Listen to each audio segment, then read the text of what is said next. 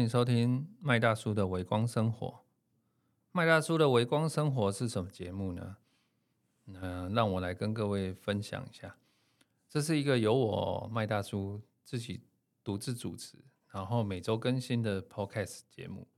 那我的宗旨呢，是在于分享我自己个人生活中那些微小但是美好的一面，让各位在繁忙的生活中能够感受到温暖和幸福。那我会分享，哎，关于我自己的故事跟对生活的观察，并且呢，邀请来宾分享他们的故事跟生活的经验，希望能够启发大家对生活的感悟和体验。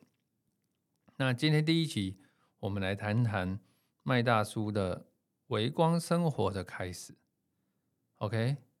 那今天我想分享一下我的故事，谈谈我是怎么样发现。跟追求微光的生活，以及为什么珍惜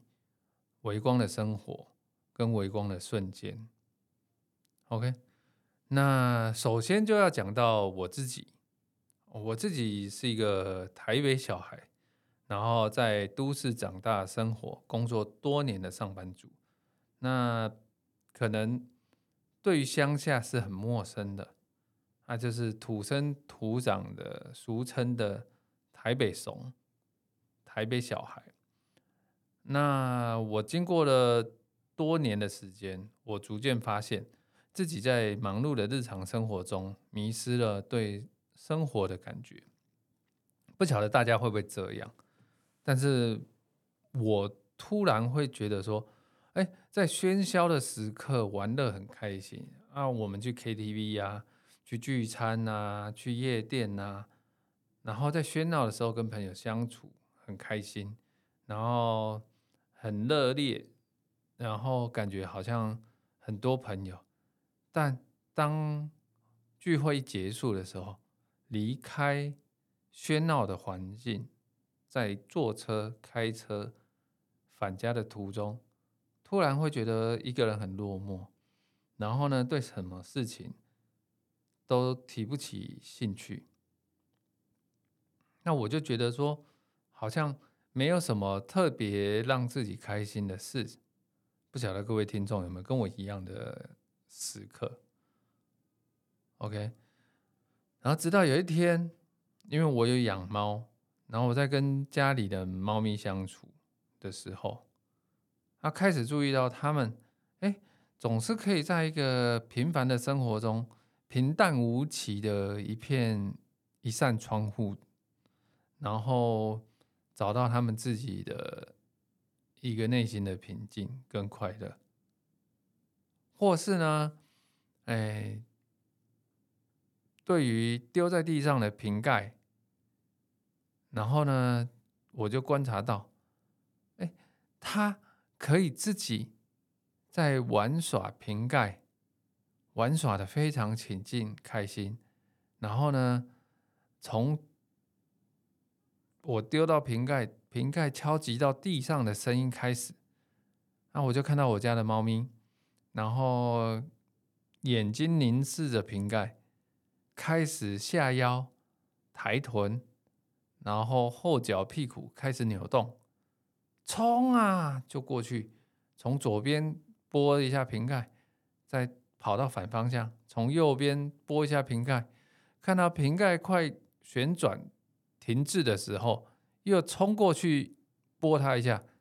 一直拨拨拨，从客厅拨到房间，房间拨到客厅，然后再拨到厨房。你就发现，猫咪怎么可以对一个东西那么执着？这是很简单、很微小的事情，而且只是一个瓶盖而已，还是我没喝完的。哎，我喝完的那个宝特瓶的瓶盖，那。我发现这件事情，我就觉得，哎，猫咪可以这么开心的原因是什么？然后我就开始关注，哎，身边微小但是美好的事情，然后开始追求这种简单而美好的生活方式。另外一次，我还记得我第一次体验到微光的瞬间的时候。就是某一天的早上，我突然走进了一家小小的咖啡馆，它不大，在民生社区，啊，点了一杯咖啡，我还记得应该是耶加雪菲日晒，坐在窗边，然后凝视着外面的风景，突然间有一只小鸟停在了窗户上。然后呢，用它轻轻轻脆的歌声，叽叽叽叽叽，啊，就打破了，就是我凝视外面的宁静。那这个瞬间，我突然感觉到，哎，愉悦跟放松。所以呢，我就觉得，哎，这一点生活中微小但是美好的事物，很特别，使我重新定义了生活。从那次以后呢，我反而更加关注身边的微光的瞬间。比如说，哎，有的时候下完大雨，然后出现了阳光，哎，桥边的彩虹，还有呢，在阳光洒在地上的时候，哎，那一瞬间，我感觉我在走星光大道，或者呢。听到现磨咖啡机在磨豆子、煮出咖啡的这个声音，还有感受到河堤慢跑的时候，微风拂过脸庞的瞬间，这些可能每个人都觉得这是一个微不足道的小事，但是呢，却让我的生活开始充满了美好。跟感受到美好的意义。最后，我想强调，哎，其实啊，珍惜这些小事情对心理的健康的重要性。有的时候，在快节奏的都会生活中，我们常常忽略了身边美好的事情，忽略了身边的家人，忽略了身边的朋友，跟关心你的人。但是呢，如果注意到这些微光的瞬间，并且珍惜，哎，你看到微光的那个时候的心情，相信对我们心理健康会有很大的帮助。然后呢，适时的分享你关心跟关心你的家人，分享这些你所见所闻，或者是